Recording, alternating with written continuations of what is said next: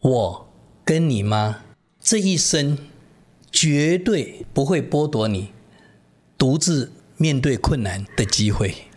我女儿说：“嗯、呃，然后呢？”我说：“没有，讲完了。”我女儿听完这一句，她就傻眼，她回了一句：“哇哩嘞！”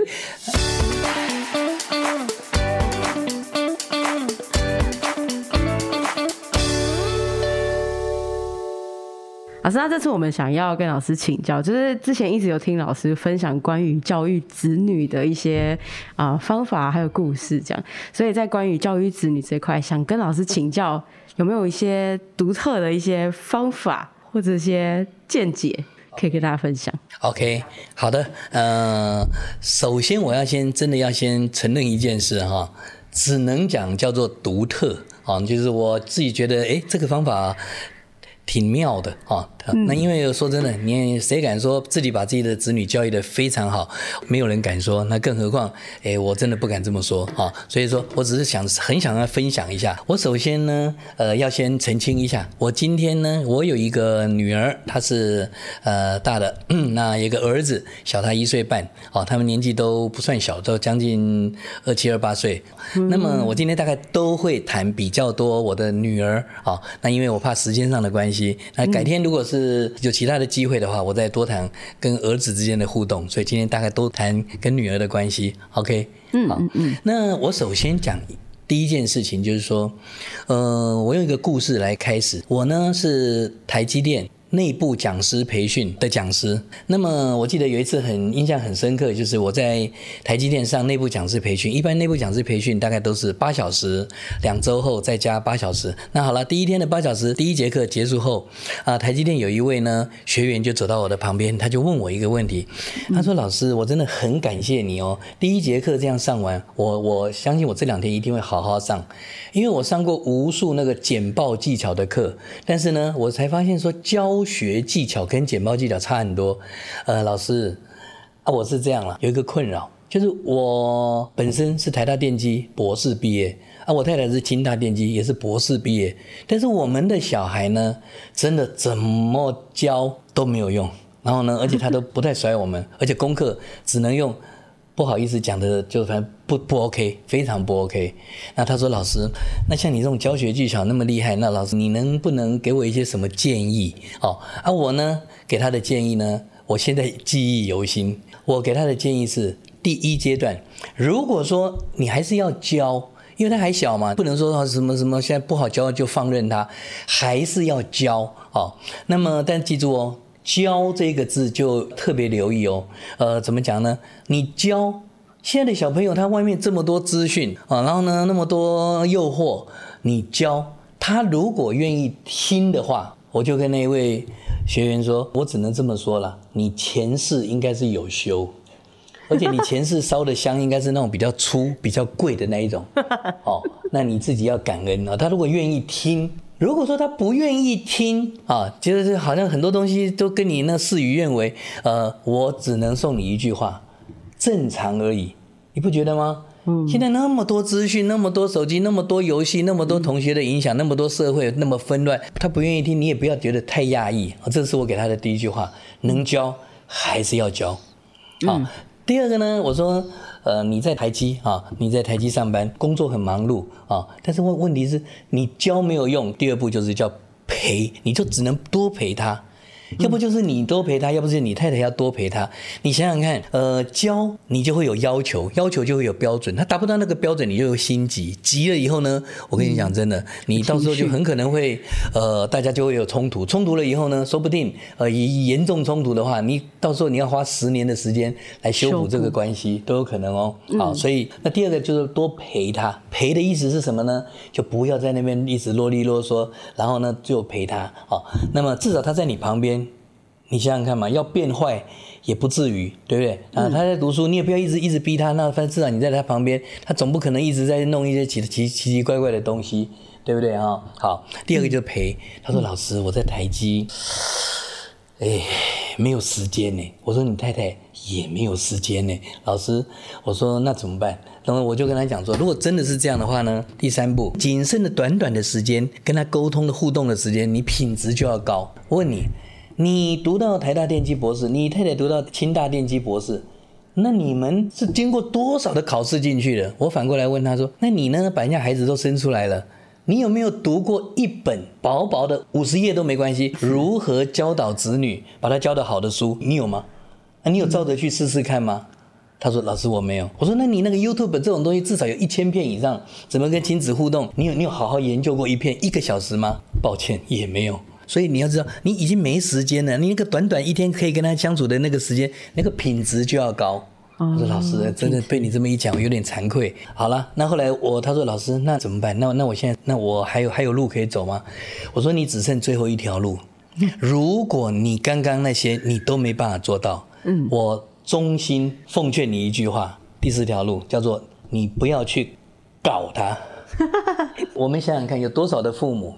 孩子不愿意听，他就自己拿着他自己的父母对待他的那一套，他认为的那一套，强迫的那一套，逼逼死他的那一套，情绪勒索的那一套，嗯，就在那边弄弄弄弄小孩，弄到最后大家就冲突起来。你刚刚讲过，到时候花十年的时间还无法修复。那有没有听过一句话，也是我从电影里面听到的，就是有些人的童年可以治愈他的一生，嗯，就是健康的童年可以治愈他的一生，有些人。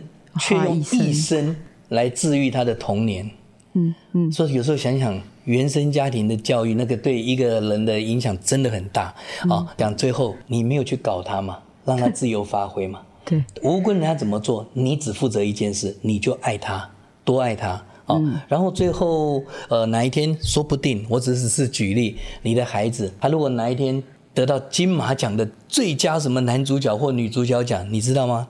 他到台上去，他拿着那个讲座，他会很很激动。你知道他会讲什么话吗？我第一个要感谢的就是我的父母，嗯，因为我的父母在我成长的过程中，他们搞我，没有搞我。但是你不要听这句话哦，有多少孩子听到这句话会很感动，嗯，羡慕。嗯，因为你让他自由发展啊，你就是不要用你的标，硬要用你的标准去。当然我知道有很多父母听到这里会说：“老师，现在升学主义现在怎么怎么怎么？”我当然也知道，我我自己也经历这些，我的子女也都经历这一些。好，那我待会会多多说一些。好，这就是我首先印象比较深的啊，在台积电发生的一个故事，给大家参考一下。嗯。OK，老师，老师，我那一个提问啊，就是老师是职业讲师，就是在讲讲了这么课，那你回家的时候，孩子都很听你的话吗？嗯，怎么说呢？我我我很想说一句可能不是很典雅的话，老师请说。就说哈，听个屁呀、啊！怎么说你知道吗？呃，我我举一个例子，你听听看哈。好。呃，我当职业讲师嘛，那然后呃。我有很多课，我都很会讲，而且讲得非常好哇！这课务评比都是什么八十九十九分、一百分，好满分。但是呢，有一个课就是公呃太艺气管，只要跟我说老师，这个课我觉得你非常 OK，叫做新时代的员工的领导，我都一般都是婉拒、谢谢绝。什么意思呢？我现在在想，新时代领导，我自己孩子我都都不听我的，我我领导我我怎么教人家怎么领导？所以呢，新时代的员工的领导这种课，我一般都不太敢接。哦，那再讲，我有一个观念想跟大家沟通，就是，呃，你跟你的孩子会有代沟，哎，不要觉得很讶异。我想请问各位听众一个问题，您猜猜看，孔子跟他的儿子有没有代沟？大家觉得呢？有吧？有吧？我跟你说哈，有，肯定有。而且好像历史记载，好像历史记载也有。好，那我只想讲一句话：如果孔子的儿子跟他完全没有代沟，也就是什么都听他的话，我真的很想跟大家说一件事：世代这样子交替，一直变更到现在呢，我相信社会不会进步。也就是你想想看嘛，你讲什么他就顺着你，然后也就是说他得到的就跟你一样，那他的下一代又跟他一样，那现在我们还会进步吗？所以我们的孩子如果跟我们想法不一样，代沟把你气到死，你你另一个角度也不要觉得很讶异，其实这是很正常，而且是社会进步的动力，大家不觉得吗？好，OK，所以呢，呃，所以现在我们常常在讲说什么？哎呀，现在的年轻人啊，真的会死啊！这个这个这以后国家让他们领导哈，啊，我跟大家说了啊。呃，你信或不信，历史的脉络，三十年后就会在现在这些所谓的草莓族烂草莓里面，会有一个没有那么烂的，就会来领导大家。你知道吗？而且我跟你讲，还会领导得很好。所以有时候我我我真的很想讲说，现在的小朋友呢，什么什么那么在乎自己的权益啊，然后呢，什么该请的假他一定要这个请的等等的，我我我不骗大家。嗯、哦，我虽然是专门教人家怎么负责当责的老师，但是问题是我的内心世界，我常常很佩服、羡慕他们，嗯、因为他们跟父母，他是有什么他就跟你讲，他也不会被你情绪勒索。对，你不觉得我们这一代呢，被我们的上一代情绪勒索，但我们的很多的思想，天天活在担心、恐惧、焦虑中，我们自己都不知道。我有时候很很 羡慕我的孩子，他不来这一套的，所以说他们有什么事，他们想做，他们就照他们的方式去做。你说他们真的这样就有问题吗？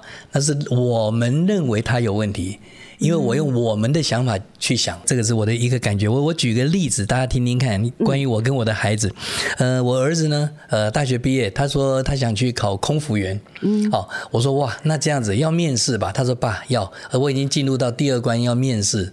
呃，我就教他，因为我有一个强项，专门教人家呃参加大学学测要经过老师的面试之前呢，我来调调整他。我到目前为止至少有教过五十个人，没有败。败绩真的，我只能说没有败绩。你知道我为什么那么厉害吗？呃，是这样子，因为他如果我一看就知道他这个会不会败。如果会败，我会叫他来第二次，可能还是会败。最高纪录目前跟我谈七次。最后终于也是考上他国立大学的研究所这些的，好，所以那我要讲这目的是什么呢？结果我儿子呢，他要教面试，我不是教他吗？对啊。结果呢，我怎么讲他都说爸，我不认同啊。好，我跟他说这一题你应该要不能这样答，你应该要那样答。他说爸，呃，是这样子，这样答会死，因为那个他喜欢那种乖的，啊好雕塑的。你这样的回答太油，太油。那我说啊，好吧，那不然我们今天就谈到这里。他说我觉得也 OK。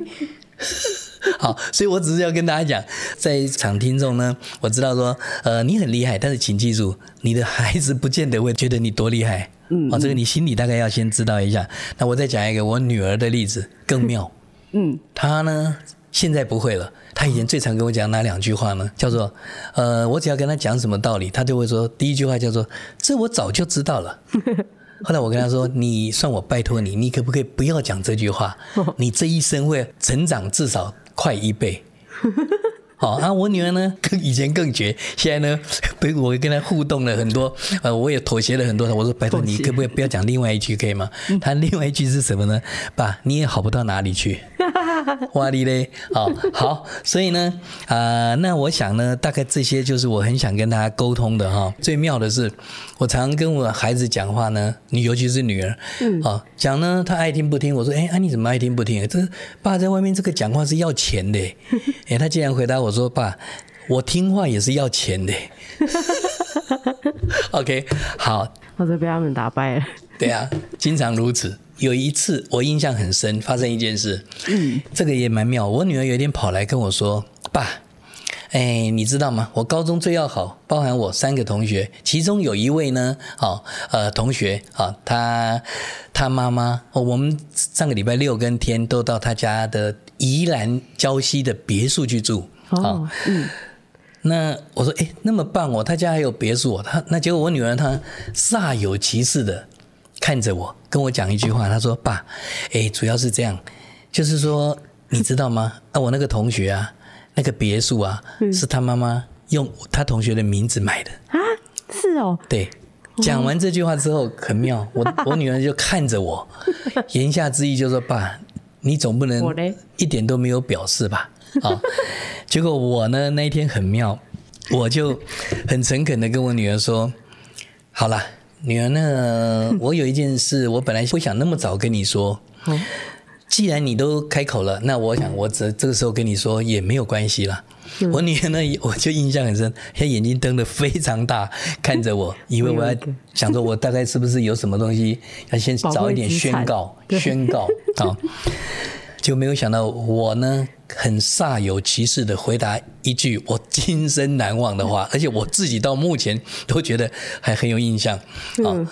我跟他说：“女儿，本来是没有想那么早跟你说，我想既然你都说了，我想跟你讲，我跟你妈这一生绝对不会剥夺你独自面对困难的机会。”我女儿说：“嗯，然后呢？”我说：“没有，讲完了。”我女儿听完这一句，她就是傻眼，她回了一句：“哇哩嘞，啊，就这个啊。”好，我说你不觉得女儿，你不觉得这很重要吗？嗯，我当然啦，讲一两句比较严肃的话，就是很多父母，啊，孩子变妈宝什么宝，啊，不是你造成的。嗯，是你自己没有安全感，你希望这样那样，结果就你他每一次只要碰到一点小困难，你都帮他处理掉，嗯、那他他没有机会。哎，各位如果在场听众，我们是父母，我们还活着，小朋友碰到困难，你就让他做嘛。嗯，真的不行了，你再说嘛。啊，结果你现在都帮他做好了，哪一天你不在了，他不会做，他最后他要怪谁？嗯，哎，有时候想想，这这也是真的啊。那个当然，这个呢，如果你要问我说什么比较有寓意的，我觉得这个故事倒是蛮蛮可爱的啊，我印象很深哈。那么大概这就是我想说的。嗯嗯，我觉得留给孩子解决问题能力是一件很重要的事情。至少你不要什么都插手。嗯，老师，那在这个教育的过程啊，你有没有觉得对，就是对小孩？就对子女最抱歉的一件事情是，是我要讲一个小小的揠苗助长的故事哦，嗯、不知道这算不算抱歉？说不定也是对他们有好处。嗯、我举一个例子哈，在他们读小学三年级、二年级的时候，女儿三年级，儿子二年级的时候呢。有一天呢，我我太太就加班，那刚好我就带他们两个到哪里呢？西门町，呃，西门町那个呃闹区里面，现在有一个地方好像可以，呃，什么跳舞表演的哈。当时那那个转角呢，有一家卖臭豆腐的，啊，我就带两个小朋友，他们也很爱吃那个臭豆腐，真的很好吃。现在好像嗯收了没有了。嗯，当时印象很深，你知道是做什么吗？我跟女儿正在吃，大家啊，他那是这样，呃。四片四小块，好，然后呢，台币四十元，四十元，好，就一人一盘。吃到一半呢，突然有一个呃年轻女生，哈，她可能跟老板娘很熟，她就很轻快的进来说：“老板，那个给我一份，啊，那四块我吃不完啊，给我三小块就 OK 了，啊，三块就 OK。”嗯，我当时头转向看我的女儿，然后又再转向看我的儿子。我女儿说：“爸。”嗯，不要。大家知道发生什么事吗？因为我女儿太了解我，她知道我要她愿意的话，对，说说爸，我不敢。我说这样子，胆识就是从小练起。哦，你如果谁敢，你或弟弟谁敢去，啊，这一题我给你台币五十块。那个年纪，他们小学三年级，那个五十块对他很大很大。嗯。后来我女儿说：“爸，我女儿就跟我儿子在那边又想又站起来又坐下又站起来又坐，就很想，但是又不敢去。后来呢？后来我女儿说：‘爸，呃，我还是不敢。’后来呢？你知道怎样吗？不知道。我就站起来了。我女儿呢，拉着我的手说：‘爸，不要，不要，我给你五十，你不要。’我刚刚这个小小故事呢，只是说不知道会不会在他们幼小的心灵 产生什么创伤，那么小就这样子被魔鬼训练。啊，这个如果你问我什么什么比较特别的事啊，这是其中一个。那当然了，同时我再讲一个也很可爱。那有一次呢，也是全家去吃麦当劳，儿子呢小学二年级而已，全家都去哈，我跟太太跟女儿儿子，结果呢。呃，我就跟大家一起点，就是点这个、这个、这个、这个哈哈。然后呢，点完了以后，点完了以后呢，一百二十块。我就跟儿子说：“儿子，那个你去点啊。”那我就拿钱给他，但是我拿一百块。他说：“爸，他刚刚不是说一百二十块吗？” 我说：“当然我知道啊，你想办法看看，你不一定要成功，你只要敢开口说。他当阿姨跟你说一百二十块的时候，你跟他说：‘阿姨，可以算便宜一点吗？’ 我说：‘你只要敢说这句话。’我待会呢，这一题难度也很高，我给你一百块。我儿子呢，真的跟大家说，重赏之下必有勇夫，他就去点，点了之后呢，他就问阿姨说：“阿姨，请问一下，呃，多少钱？”他跟他说一百块。我儿子实在是还有点胆怯，头转过来看我我们这一桌说，后来我说赶快，后来他呢就说：“阿姨。”可以算便宜一点吗？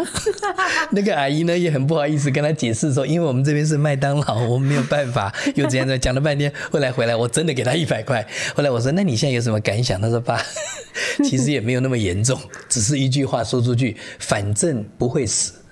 哎，他这句反正不会死，我印象很深呢。好像我有有时候常常到什么台积电、联电、红海什么去教什么呃讲师培训、简报技巧，大家要上台，对不对？对。我有时候我发现，其实你上来很紧张，紧张的大家都知道。有人说是那个表达的紧张，上台的紧张，甚至比看到鬼都还紧张。对。但是如果你你你愿意，反正不会死啊，呃，或者是有一种心态是，就从小培培养小朋友。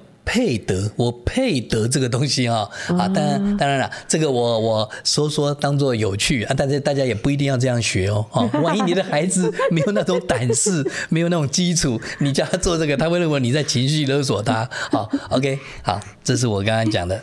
好，如果你喜欢今天的分享呢，欢迎订阅《生米煮成熟饭》，我们下礼拜见喽。